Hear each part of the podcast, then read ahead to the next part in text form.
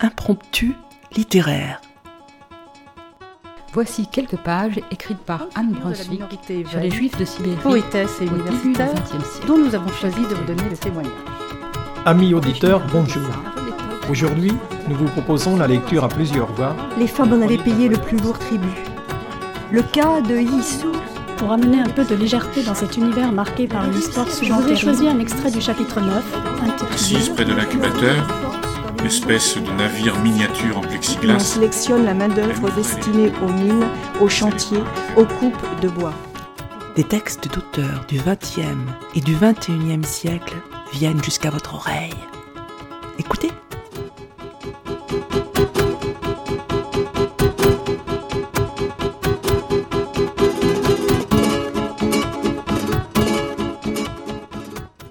Amis auditeurs, bonjour. Nous vous proposons aujourd'hui des extraits du roman Les Huit Montagnes, publié aux éditions Stock. Son auteur, Paolo Cognetti, est italien. Il a obtenu pour ce livre le prix Strega en Italie, puis le prix Médicis étranger en 2017. Comme son titre l'indique, l'âme de ce roman est la montagne elle-même. Mais il est aussi construit autour de l'histoire d'une famille, celle de Pietro, et de la forte personnalité de son père. Pour ne pas trop dévoiler l'ensemble du récit et vous laisser le plaisir de le découvrir par vous-même, nous avons choisi de lire ici des extraits illustrant une seule thématique du livre, l'amitié entre Pietro, l'enfant de la ville, et Bruno, le garçon des montagnes.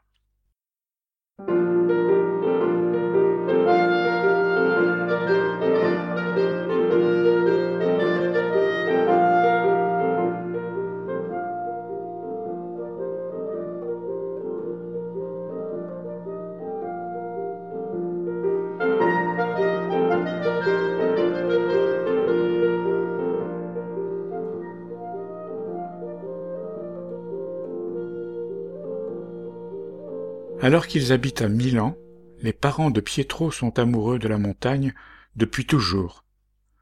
Ils vivent toute l'année dans l'attente des vacances qui leur permettront de fuir l'agitation urbaine pour retrouver leur cher sommet. Après avoir exploré les Dolomites pendant des années, ils découvrent les Alpes occidentales. En 1984, ils décident de passer tous leurs étés à Grana, dans le Val d'Aoste. Pendant que le père randonne en haute montagne, Pietro découvre la vie des paysans de ce village montagnard et va faire une rencontre déterminante. Dans les prés, le long du torrent, un petit garçon gardait des vaches. À en croire ma mère, c'était le neveu de la propriétaire. Il ne se séparait jamais de son bâton jaune en plastique, à la poignée recourbée, qui lui servait à éperonner les bêtes pour les faire gagner l'herbe haute. C'étaient sept petites vaches brunes et nerveuses. L'enfant les grondait quand elles ne n'en faisaient qu'à leur tête. Et il lui arrivait parfois de courir après l'une ou l'autre en pestant.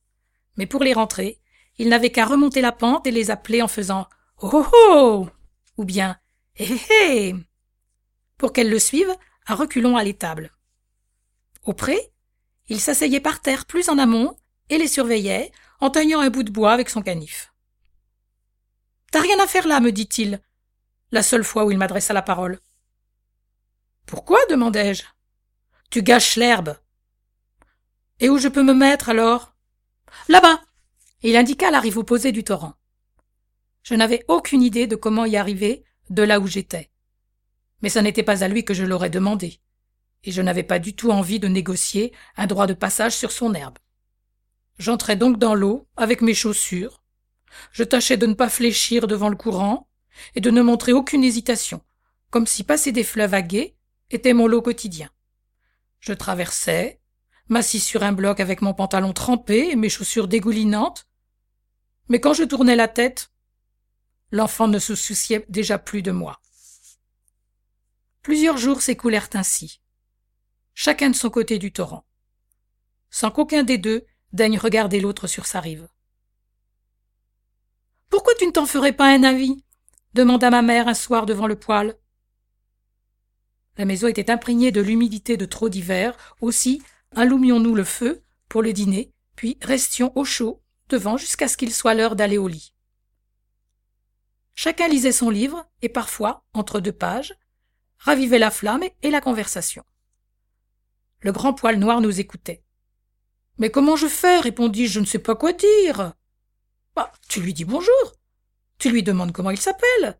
Comment s'appellent ses vaches Bien sûr, dis-je en faisant semblant d'être pris dans ma lecture. Pour ce qui est des rapports sociaux, ma mère avait déjà une bonne longueur d'avance sur moi. Comme il n'y avait pas de commerce au village, pendant que j'explorais le torrent, elle avait déniché les tables où acheter le lait et le fromage, le jardin qui vendait quelques variétés de légumes, et la scierie où s'approvisionner en bois de chauffage.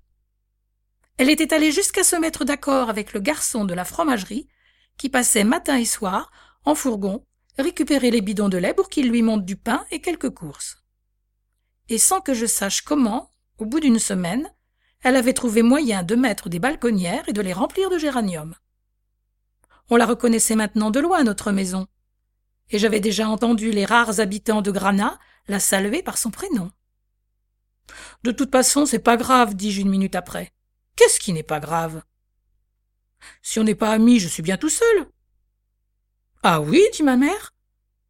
Elle leva les yeux de son livre et sans sourire, comme s'il s'agissait d'une question très sérieuse, ajouta. Tu penses vraiment ce que tu dis?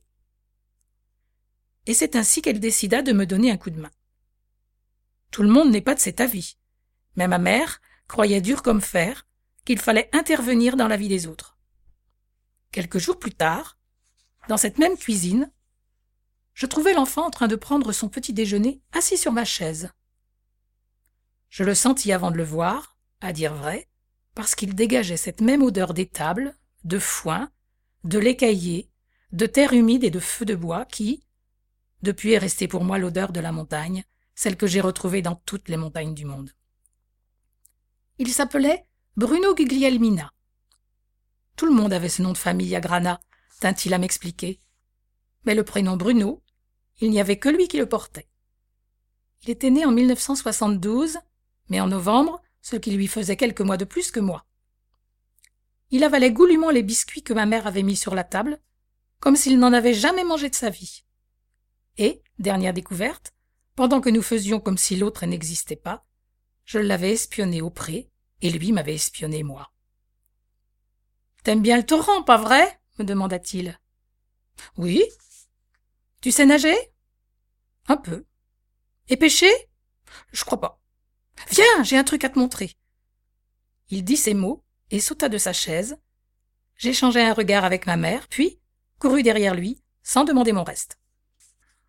Désormais, la vie à Milan n'a plus le même goût pour Pietro, et l'hiver lui paraît interminable dans l'attente des vacances d'été où il pourra enfin retrouver la montagne, et surtout son ami Bruno. Quand je me penchais à la fenêtre pour regarder le boulevard, les journées de Granat me semblaient si lointaines que j'en arrivais à me demander si je les avais vraiment vécues. Était-il possible que je les ai inventées tout seul, que je les ai rêvées, et c'est tout? Jusqu'à ce que je remarque une nouvelle bande de lumière sur le balcon, un début de fleurs parmi les brindilles qui perçaient entre les fils de voitures. Le printemps revenait même à Milan, et ma nostalgie cédait la place à l'attente du retour. Bruno attendait ce moment avec la même impatience. À ceci près que moi j'allais et venais, et lui restait. Il faut croire qu'il guettait les virages du haut d'un de ses postes d'observation, parce qu'il venait me chercher dans l'heure qui suivait notre arrivée. Berriot criait-il depuis la cour. Il m'avait rebaptisé ainsi. Allez, sors disait-il, sans me saluer, ni rien, comme si nous nous étions quittés la veille. Et c'était vrai. Les mois passés étaient effacés d'un coup et notre amitié semblait vivre un été sans fin. Bruno grandissait pourtant plus vite que moi. Il arrivait presque chaque fois tout crotté de l'étable, et refusait d'entrer chez nous. Il attendait sur la terrasse, adossé à la rambarde, à laquelle aucun de nous trois n'osait s'appuyer, parce qu'elle tremblait dès qu'on la touchait, et que nous étions convaincus qu'elle finirait par céder un jour. Il regardait derrière lui, comme pour s'assurer que personne ne l'avait suivi. Il avait laissé ses vaches au pré, et m'arrachait à mes livres pour m'embarquer dans des aventures qu'il préférait ne pas gâcher avec des mots. Où on va? demandai-je en lassant mes chaussures de marche. En montagne? se contentait-il de répondre, d'un ton moqueur qu'il avait pris, peut-être le même avec lequel il répondait à son oncle. Il souriait, Je n'avais qu'à lui faire confiance. Ma mère avait confiance en moi, elle le répétait souvent. Elle dormait sur ses deux oreilles parce qu'elle savait que je ne ferais jamais rien de mal. Rien d'irréfléchi ou de stupide. Comme si elle parlait de dangers tout autres que j'aurais rencontrés dans la vie. Elle n'avait pas besoin d'interdictions et de recommandations pour nous laisser partir. Aller en montagne avec Bruno n'avait rien à voir avec la conquête de sommets. Certes, nous prenions un sentier, entrions dans la forêt, montions à toutes jambes pendant une demi-heure, mais arrivés à un endroit dont il avait le secret, nous quittions la terre battue et prenions d'autres chemins. En remontant un couloir rocheux, s'il y en avait un, ou en coupant en diagonale au milieu des sapins. Comment il faisait pour s'orienter, c'était un mystère. Il marchait à grandes enjambées, suivant une carte intérieure qui lui indiquait des passages là où je ne voyais rien qu'une rive éboulée ou un bloc trop abrupt. Mais au dernier moment, entre deux pins tordus, la roche présentait une faille sur laquelle nous pouvions monter, et une vire qui avant ne se voyait pas nous laissait traverser tranquillement. Certaines de ces voies avaient été ouvertes à coups de pioche. Quand je lui demandais qui les avait empruntées, il me répondait les mineurs ou les bûcherons, en me montrant les preuves que je n'avais pas su relever. Une arrivée de téléphérique, bonne pour la casse et envahie par les buissons. La terre, encore noire de feu, juste en dessous, une couche plus sèche, là où un temps il y avait eu une charbonnière. La forêt était remplie de ces fosses, tas, ferrailles, que Bruno traduisait pour moi comme autant de signes d'une langue morte. Et en plus de ces signes, il m'apprenait un dialecte qui sonnait plus juste que l'italien à mes oreilles. Comme si, en montagne, il me fallait remplacer la langue abstraite des livres par la langue concrète des choses, puisque je pouvais maintenant les toucher du bout des doigts.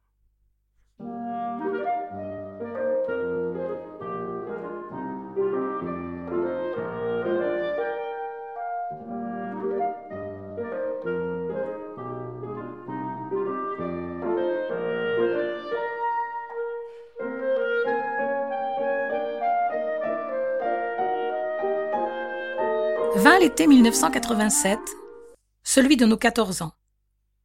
Pendant un mois, nous nous consacrâmes à l'exploration méthodique du torrent, non pas du haut de ses berges, ni à travers les sentiers du bois qui le croisaient çà et là, mais de l'eau, en plein courant, en sautant de bloc en bloc ou en passant à gué. Nous trouvâmes un lac, caché dans un bassin au pied du Grenon. Il devait faire entre deux et trois cents mètres, le plus grand que j'avais jamais vu en montagne, et formait un cercle. Ce qui est beau avec les lacs alpins, c'est que l'on ne s'attend jamais à les trouver si on ne sait pas qu'ils sont là. On ne les voit pas tant que l'on n'a pas fait le dernier pas, on dépasse la berge, et là, sous les yeux, c'est un paysage nouveau qui s'ouvre. Le bassin n'était que pierraille côté soleil, et plus nous regardions vers l'ombre, plus il se couvrait de saules et de rhododendrons d'abord, puis de forêts. Au milieu, il y avait ce lac, en l'observant, j'arrivais à comprendre comment il était né. L'éboulement ancien qu'on voyait depuis l'alpage de l'oncle de Bruno avait condamné le, vallon, formant comme une digue. De sorte qu'un lac s'était formé en amont, en recueillant l'eau de la fonte des névés alentour, et en aval, cette même eau refaisait surface après avoir été filtrée sous les rochers pour donner notre torrent. J'aimais qu'il naisse de cette façon. C'était une origine qui me semblait digne d'un grand fleuve. Comment il s'appelle ce lac demandai-je. Qu'est-ce que j'en sais, moi, dit Bruno. Il s'appelle Grenon. On appelle tout comme ça ici. Il avait retrouvé son humeur d'avant. Il s'assit dans l'herbe, et je restai debout à côté de lui. Nous avions moins de peine à contempler le lac qu'à nous regarder dans le blanc des yeux. À quelques mètres, un bloc sortait de l'eau, formant comme un îlot, et ça nous arrangeait bien de le fixer. Tes parents sont venus parler à mon oncle, dit Bruno au bout d'un moment? Tu le savais? Non, mentis-je. Bizarre. De toute façon, j'y comprends rien. À quoi? À vos cachotteries. Et ils ont parlé de quoi avec ton oncle? De moi, répondit-il. Je m'assis à côté de lui. Je ne fus pas étonné de ce qu'il m'annonça ensuite. Ça faisait longtemps que mes parents en discutaient, et je n'avais pas eu besoin d'écouter aux portes pour connaître leurs intentions. La veille, ils avaient proposé à Luigi Guglielmina d'emmener Bruno avec eux en septembre, de l'emmener à Milan. Ils envisageaient de l'accueillir chez nous et de l'inscrire à une école supérieure. Un lycée technique ou professionnel, ou ce qu'ils préféraient. Ils avaient pensé à une année d'essai. Si Bruno ne s'y était pas plu, il aurait pu renoncer et retourner à Grana l'été suivant. Dans le contraire, mes parents auraient été contents de le garder chez nous jusqu'au diplôme. À lui ensuite de décider librement de ce qu'il ferait de sa vie.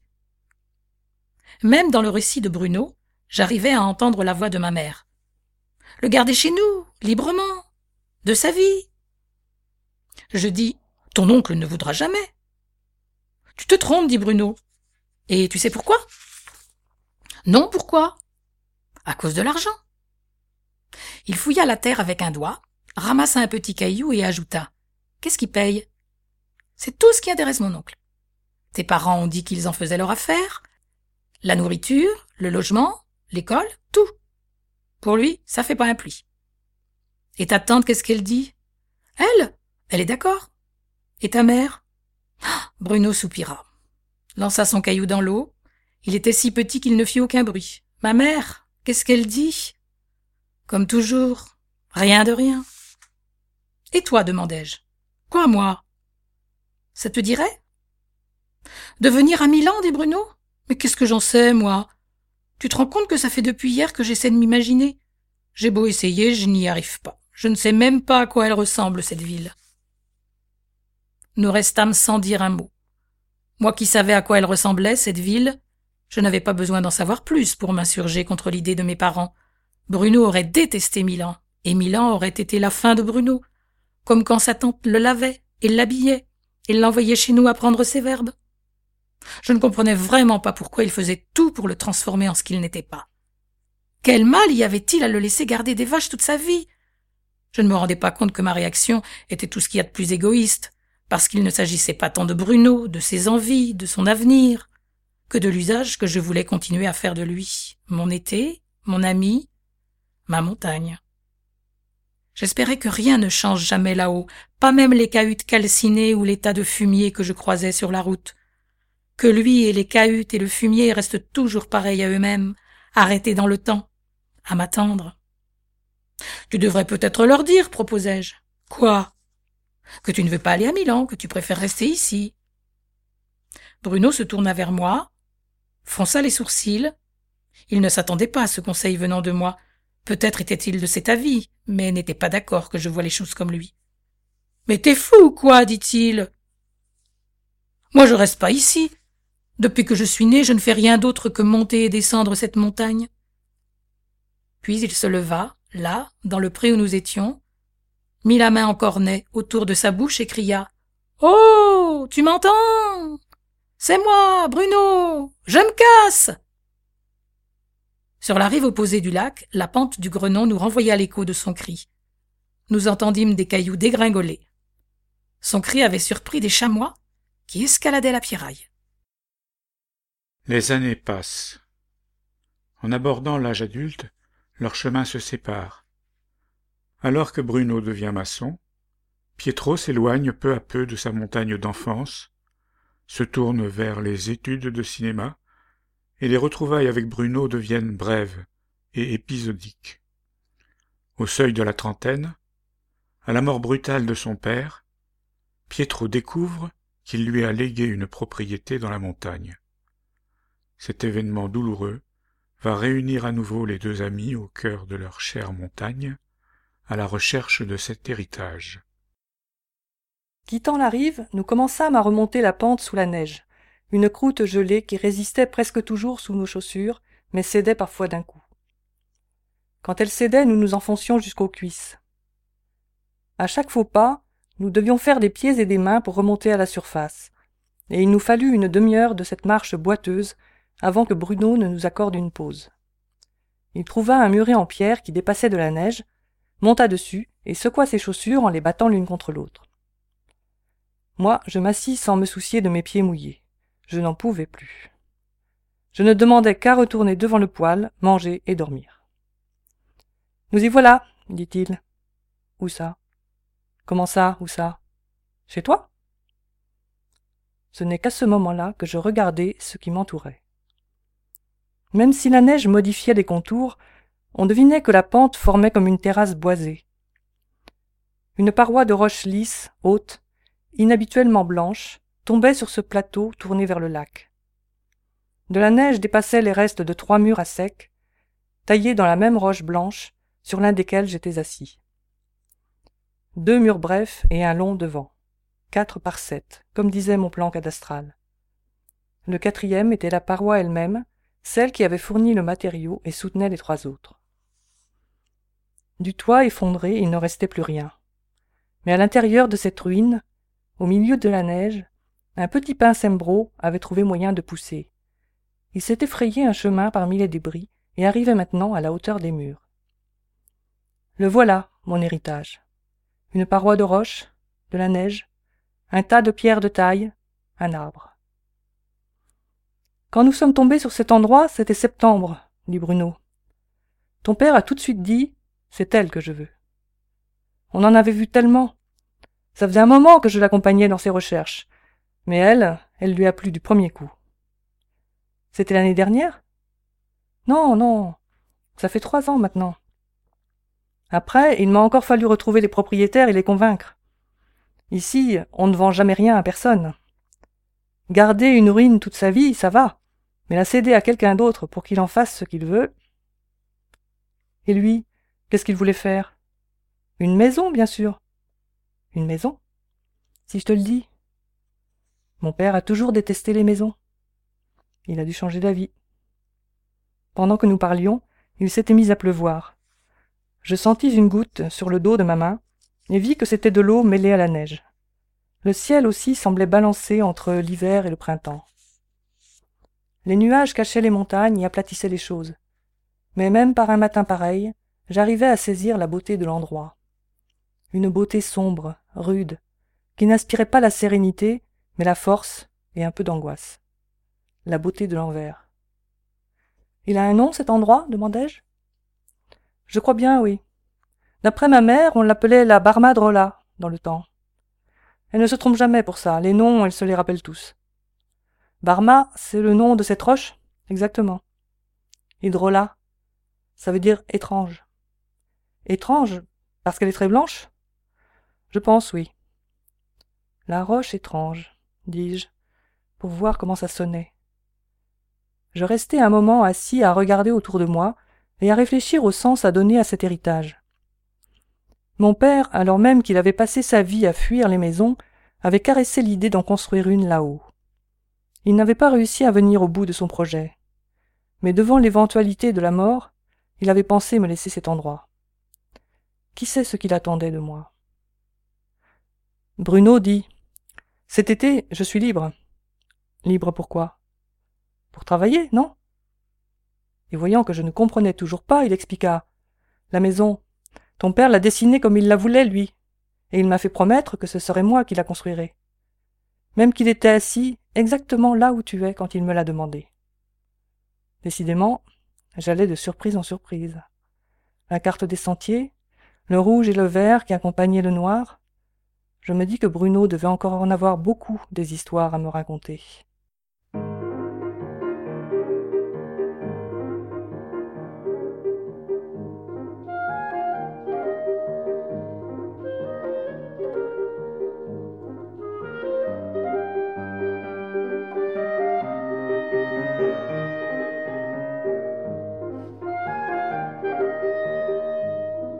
La neige ne tarda pas à fondre cette année-là.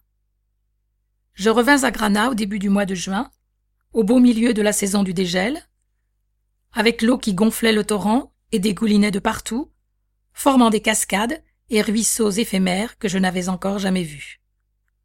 On aurait cru l'entendre sous les pieds cette neige qui fondait sur les montagnes et rendait la terre aussi molle que de la mousse jusqu'à mille mètres plus bas.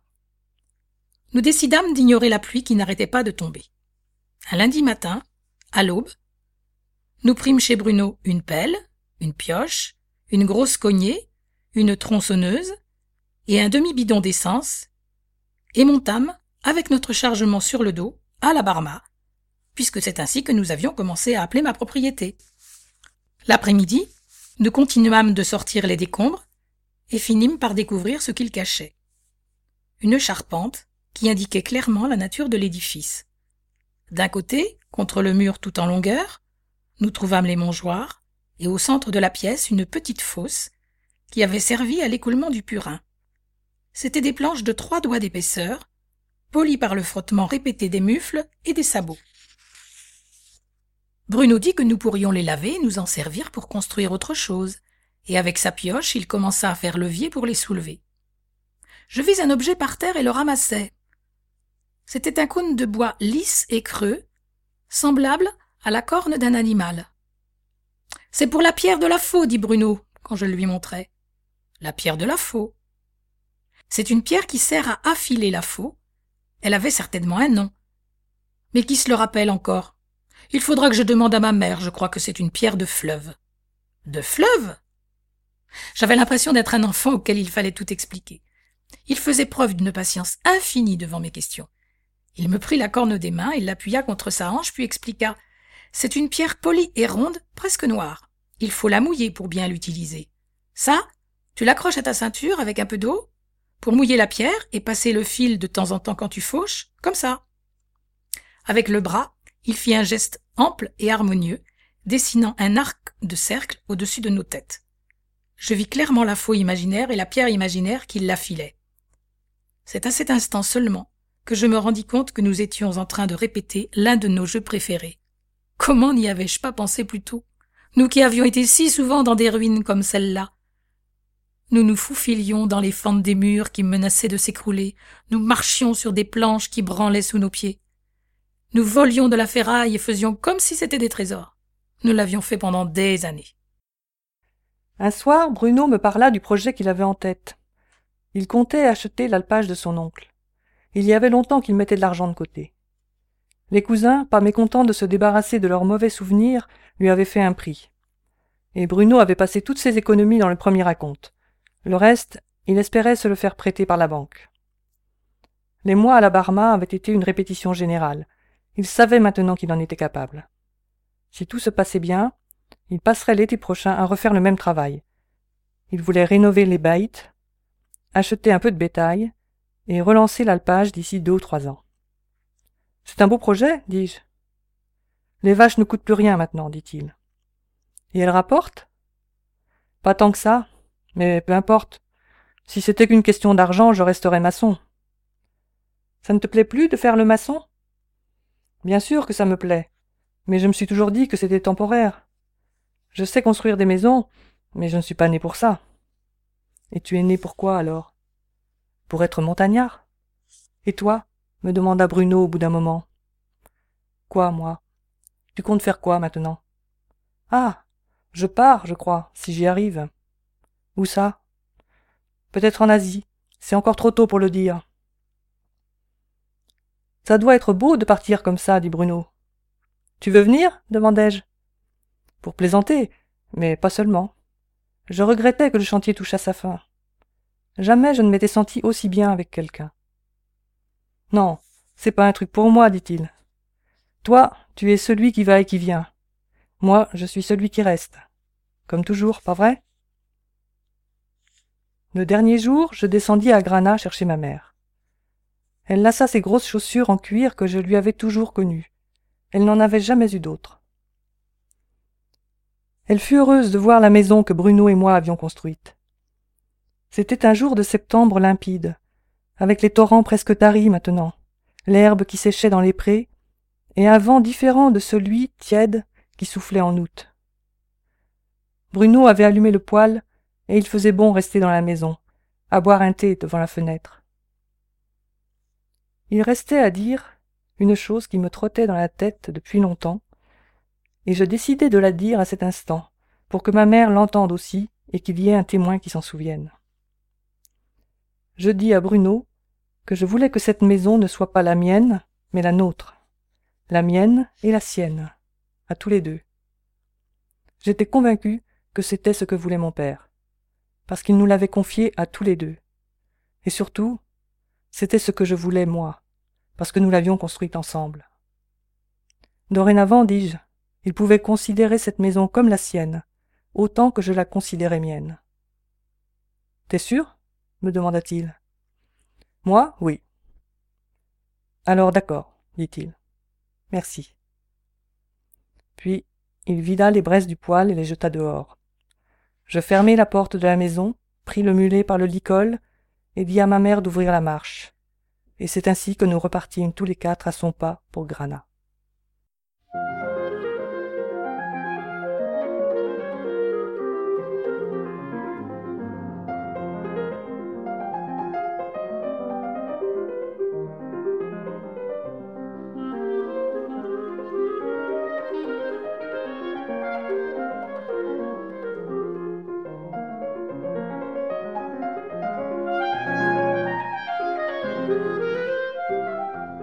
C'est un vieux Népalais, des années après, qui me parla des huit montagnes. Avec sa cargaison de volailles, il remontait la vallée de l'Everest en direction de quelques refuges où elle deviendrait du poulet au curry pour touristes. Comme il en profitait pour souffler, nous parlâmes un moment. Il venait d'une région où j'étais allé moi aussi et s'en étonna. Il comprit que je n'étais pas un promeneur de passage. Je réussissais même à aligner quelques phrases en népalais et me demanda pourquoi je m'intéressais autant à l'Himalaya. J'avais déjà la réponse toute trouvée à cette question. Je lui dis qu'il y avait une montagne sur laquelle j'avais grandi, à laquelle j'étais très attaché et qu'elle m'avait donné envie de voir les plus belles à l'autre bout du monde. Ah, dit-il, je vois, tu fais le tour des huit montagnes. Quelles huit montagnes? L'homme ramassa un petit bâton avec lequel il fit un cercle dans la terre. Le motif était parfait. On voyait qu'il avait l'habitude de le dessiner. À l'intérieur, il traça un diamètre, puis un deuxième, perpendiculaire au premier, et puis encore un troisième et un quatrième, le long des bisectrices, obtenant ainsi une roue à huit rayons. Je me dis que si j'avais voulu arriver à une figure comme celle-là, je serais parti d'une croix, mais c'était typiquement asiatique de partir d'un cercle. Tu as déjà vu ce dessin, me dit-il? Oui, lui répondis-je, dans les mandalas. Exact, dit-il. Nous disons qu'au centre du monde, il y en a un autre, beaucoup plus haut le Sumeri. Et autour du Sumeri, il y a huit montagnes et huit mers. C'est le monde pour nous. Tout en disant ces mots, il traça à l'extérieur de la roue une petite pointe au-dessus de chaque rayon, puis une vaguelette d'une pointe à une autre. Huit montagnes et huit mers. À la fin, il entoura le centre de la roue d'une couronne qui devait, pensais-je, être le sommet enneigé du Sumeri. Il jaugea son travail un instant et secoua la tête, comme s'il avait déjà fait mille fois ce dessin, mais avait un peu perdu la main dernièrement. Il planta quand même son bâton au centre et conclut. Et nous disons Lequel des deux aura le plus appris? Celui qui aura fait le tour des huit montagnes? Ou celui qui sera arrivé au sommet du mont Sumuru Le porteur de poule me regarda et sourit. Je fis de même parce que son histoire m'amusait et que j'avais le sentiment de la comprendre. Il effaça le mandala de sa main, mais je savais que je ne serais pas prêt de l'oublier. Celle-là, me dis-je, il faut absolument que je la raconte à Bruno. Alors que Pietro court le monde, et surtout l'Himalaya, pour tourner des documentaires, Bruno s'est installé à l'alpage avec sa compagne pour vivre de l'élevage et des fromages. Mais leur belle énergie ne suffit pas et au bout de quelques années, la dureté du travail, la rudesse de la vie en montagne, la naissance d'une petite fille, les revenus trop faibles mettent le couple et leurs efforts à rude épreuve. Pourtant, rien ne fera renoncer Bruno à cette vie qu'il s'est choisie. Je ne l'avais jamais vu aussi abattu. Les choses ne se passaient vraiment pas comme il l'avait espéré. J'avais le même sentiment d'impuissance que lorsque nous étions gamins et qu'il ne décrochait pas un mot de la journée, en proie à un mal-être qui me paraissait absolu et irrémédiable. J'aurais voulu connaître un truc de vieux copain pour lui remonter le moral. Avant qu'il ne parte, je repensai à l'histoire des huit montagnes, et me dis qu'elle pourrait lui plaire. Je la lui racontai en tâchant de me rappeler chaque mot et chaque geste qu'avait eu mon porteur de poule. Je dessinai le mandala avec un clou sur une planche de bois. Alors comme ça, toi, tu serais celui qui fait le tour des huit montagnes, et moi celui qui grimpe sur le mont Sumeru me demanda-t-il quand j'eus fini. On dirait bien, oui. Et lequel des deux fait quelque chose de sa vie? Toi, répondis-je. Pas seulement pour lui redonner courage, mais aussi parce que je le pensais. Ça aussi, je crois qu'il l'avait compris. L'hiver suivant. J'attachais les raquettes à mes chaussures de marche, escaladais le mur de neige durci qui barrait la route, et me retrouvais de l'autre côté, dans la neige fraîche. Je mis plus de quatre heures à faire un sentier qui, l'été, m'en prenait moins de deux. Même en raquette, je m'enfonçais dans la neige presque jusqu'aux genoux. J'avançais de mémoire, devinant la ligne, aux formes que dessinaient les arrondis et les pentes, à un passage plus évident entre les sapins aux branches chargées, sans une trace à suivre, ni mes points de repère sur le terrain. La neige avait noyé la ferraille des téléphériques, les murets disjoints, les tas de pierres sorties des prés, les souches des mélèzes séculaires. Du torrent, il ne restait plus qu'un affaissement entre les deux bosses molles que formaient les rives. Je le traversais au hasard en faisant un saut dans la neige fraîche, tombais en avant sur les bras sans me faire le moindre mal. Passé de l'autre côté, la pente montait plus raide, si bien que je glissais vers le bas tous les trois ou quatre mètres, traînant derrière moi une petite avalanche. Je devais alors y aller avec les mains, planter les raquettes comme si c'était des crampons, réessayer plus franchement. Ce n'est qu'une fois arrivé à l'alpage de Bruno que je pus me faire une idée de la quantité de neige. Les fenêtres de l'étable dépassaient à moitié. Mais le vent avait balayé la face tournée vers l'amont, formant une galerie de la largeur d'un pas où je m'arrêtais pour reprendre mon souffle. L'herbe de ce bref tronçon était sèche et morte, grise comme les murs de pierre. Il n'y avait pas de lumière et nulle autre couleur que le blanc, le gris et le noir, et il continuait de neiger. Parvenu en haut, je découvris que le lac avait disparu au même titre que le reste. Il n'était plus qu'une combe enneigée, un doux replat au pied de la montagne. Pour la première fois, après toutes ces années passées à le contourner, je pris tout droit en direction de la Barma. C'était étrange de marcher sur toute cette eau. J'étais presque à mi-route quand j'entendis qu'on m'appelait. Oh entendis-je. Berriot Je levai les yeux et vis Bruno beaucoup plus haut que moi, une petite silhouette au-dessus de la ligne des arbres. Il agita les bras et se précipita en bas à la seconde où je lui rendis son salut, et je compris alors qu'il avait des skis aux pieds. Il dévalait la pente en diagonale, les jambes écartées, sans aucun style, exactement comme il le faisait l'été sur les névés. Il tenait aussi ses bras à l'horizontale et le buste penché en avant, dans un équilibre précaire. Devant les premiers mélèzes, je le vis basculer d'un côté et tourner de façon décidée, éviter le bois en prenant par le haut jusqu'au couloir principal du Grenon et s'arrêter là.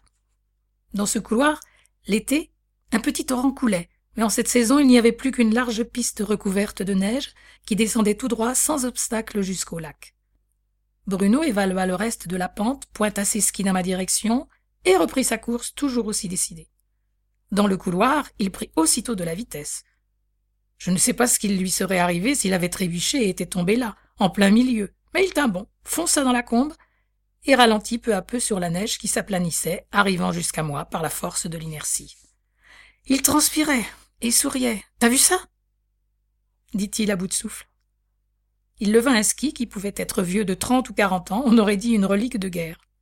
Il dit C'est en descendant chercher une pelle dans la cave de mon oncle que je les ai trouvés. Je les avais toujours vus là, je ne sais même pas qui ils étaient. Mais tu viens de t'y mettre? Ça fait une semaine, et tu sais ce qui est le plus difficile? Il ne faut jamais viser un arbre quand tu descends dans sa direction, autrement tu peux être sûr que tu lui rentres dedans. T'es taré, dis-je. Bruno rit et me donna une tape sur l'épaule. Il avait la barbe longue, grise, et les yeux brillants d'euphorie. Il avait dû perdre du poids parce que son visage me paraissait plus anguleux que jamais. Au fait, joyeux Noël dit-il avant d'enchaîner. Viens, viens Nous espérons que les lectures que vous venez d'entendre, extraites du roman Les Huit Montagnes de Paolo Cognetti, vous ont donné envie de lire l'intégralité de ce livre que nous avons tant aimé. Cette lecture vous a été proposée par Françoise, Marie-Paul et Yvan, qui a également assuré la technique. Les intermèdes musicaux sont extraits du CD Le chant du pâtre, avec Hervé Cligné à la clarinette, Cyril Goujon et Catherine Séon au piano. Merci de votre écoute et à bientôt. Chers auditeurs, si vous souhaitez réagir à cette émission, en connaître les horaires, la télécharger, nous rejoindre, rendez-vous sur le site de Radio G 101.5 ou sur le site de l'émission www.impromptu.fr. Vous nous y retrouverez